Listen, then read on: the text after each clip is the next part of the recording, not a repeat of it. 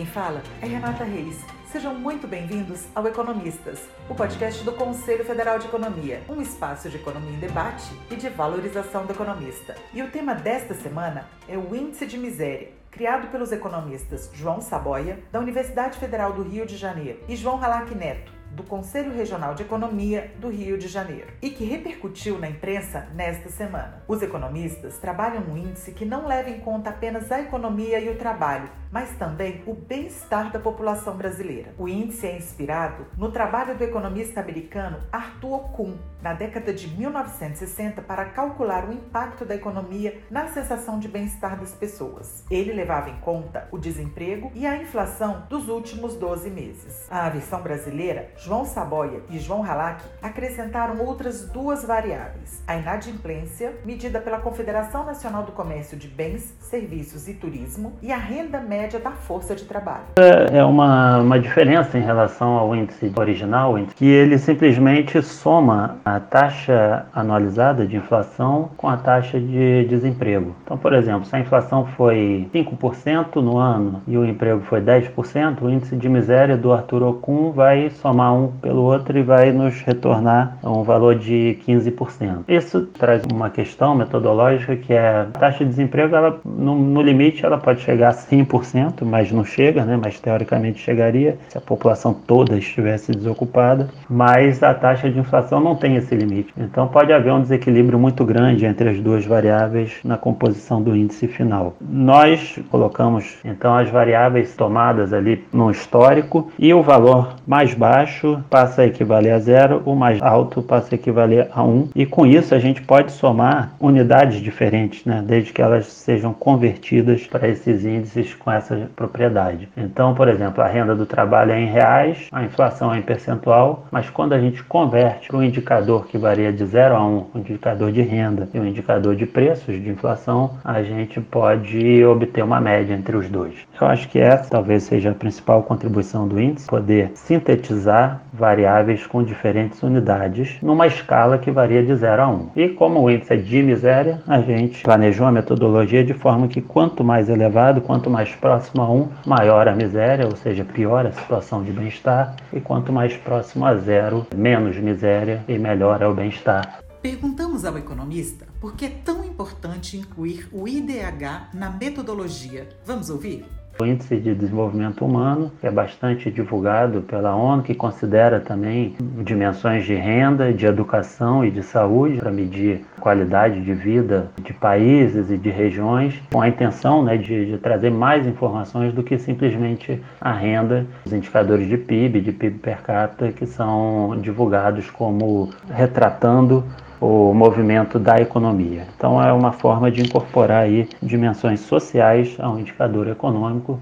A escolha das variáveis para compor o índice de miséria levou em conta dois fatores principais. Um deles foi a simplicidade do índice e o outro foram os testes de correlação para entender até que ponto o desempenho de uma variável poderia estar refletido em outra. A inflação é medida pelo Índice Nacional de Preços ao Consumidor, porque representa uma cesta de consumo de renda menor que a do índice de preços ao consumidor amplo. E o desemprego utiliza a taxa composta. Para o cálculo do índice trimestral são levadas em conta quatro variáveis. Já para o índice anual, acrescenta-se também a distribuição de renda.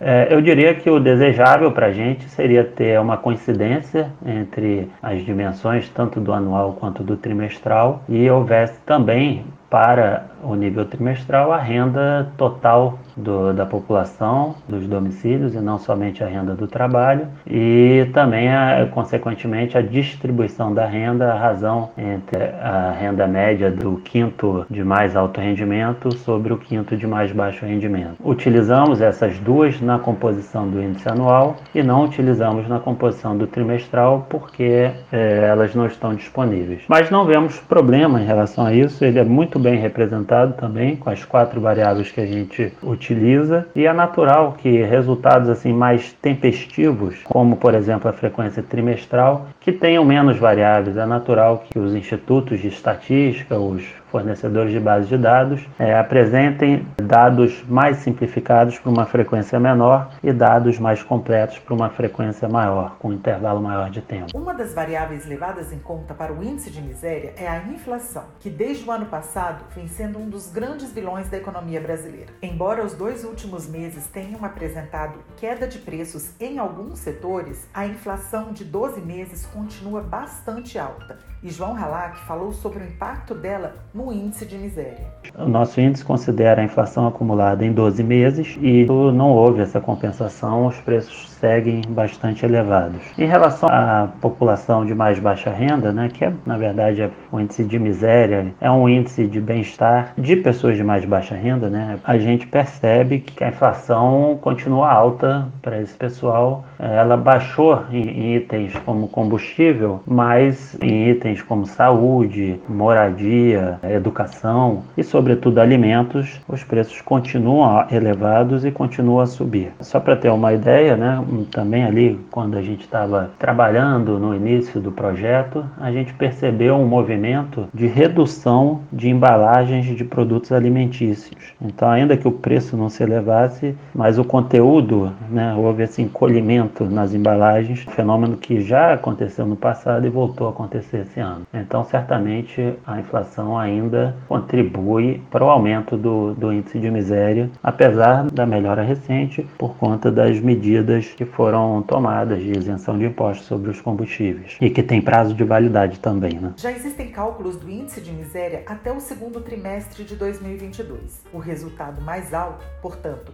mais miséria, foi alcançado no último trimestre de 2021. O economista falou sobre o desempenho recente dos indicadores que compõem o índice de miséria. A gente percebe que houve uma melhora na, no rendimento no rendimento médio. Ainda é um índice elevado, mas ele melhorou em relação sobretudo ao final do ano passado, quando dezembro de, de 2021, quando atingiu o, o seu auge, né? Quando o índice atinge o auge é porque foi o pior possível.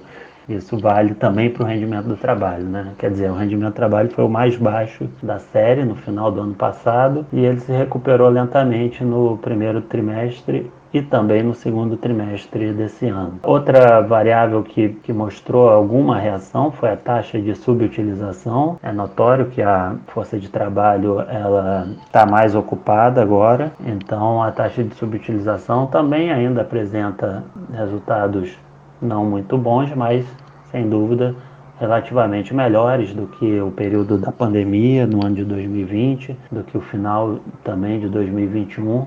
Então elas apresentaram alguma reação. Entretanto, tanto ah, os outros dois índices foram em sentido contrário, a inflação seguiu elevada até junho, considerando o período de 12 meses foi a mais elevada do período.